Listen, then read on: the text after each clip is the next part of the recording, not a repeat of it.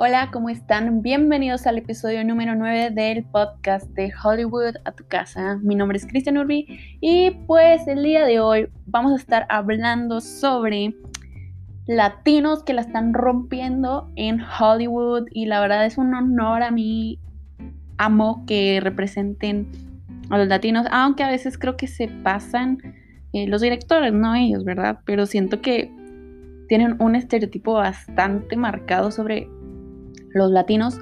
Pero pues ese no es el punto. El punto es aquí mencionarlos, que sobresalgan y que sus nombres sean recordados igual que Robert De Niro o que Meryl Streep. Entonces, pues vamos a comenzar. La primera en la lista es Sofía Vergara, obviamente. Bueno, ella es una de las latinas más famosas de la televisión y bueno, ha participado en el cine, pero ella es más de programas de televisión o no muy común o con el que se reconoce más ella es de Modern Family, que pues obviamente es una serie bastante exitosa. Luego está la mexicana Salma Hayek. Ella es una actriz veracruzana, ya habíamos hablado de ella en un video, pero ese está en YouTube, aquí no, por si lo quieren ver.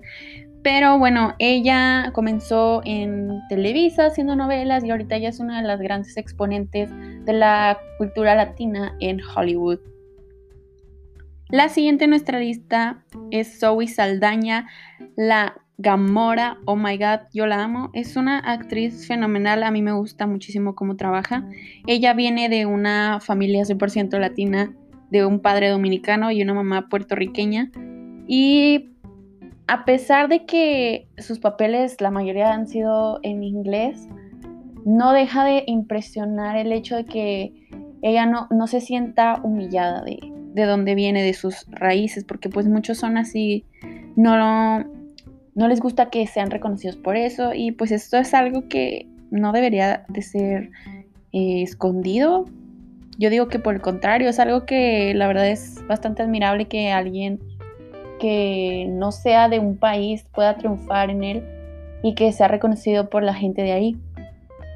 Es el mismo caso de J-Lo, de Jennifer López, aunque ella también es cantante, ha participado en muchísimas películas en Hollywood, ha participado al lado de actores como Jason Statham, de, de esta, ay, se me fue el nombre, Lee Reinhardt, entonces, o sea, ha participado en muchísimas películas ganó popularidad con Selena, obviamente, en el mercado latino.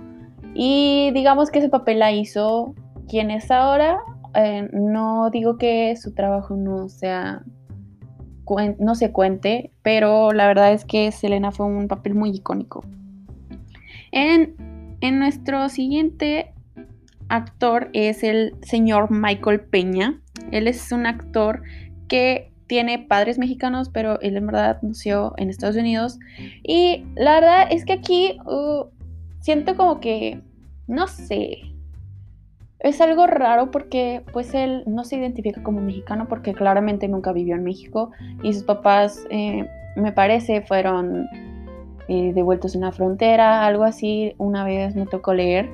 El punto ahorita no es ese, es mencionarlos, pero él no se identifica como mexicano 100%, pero por su apariencia, ya como les decía anteriormente, los rasgos físicos y los estereotipos que se tienen en Hollywood sobre la gente latina están bastante marcados y pues la verdad a él siempre le han puesto la mayoría de las veces papeles de algún latino, de algún mexicano.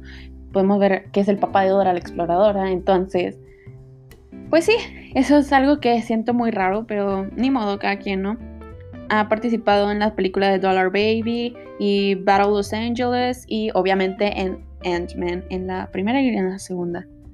Y creo que esto es bastante de admirarse, es una es un exponente que aunque no quiera que lo reconozcamos como latino, lo es porque pues mucha gente se ve en él, mucha gente ha pasado por las mismas situaciones que él ha pasado y que él pueda llegar a estar ahorita donde está, a ser reconocido a que la gente lo respete es algo bastante bueno para alguien latino en Estados Unidos y más ahora en estos tiempos que está bastante dividido el país y que el racismo está en su máxima expresión.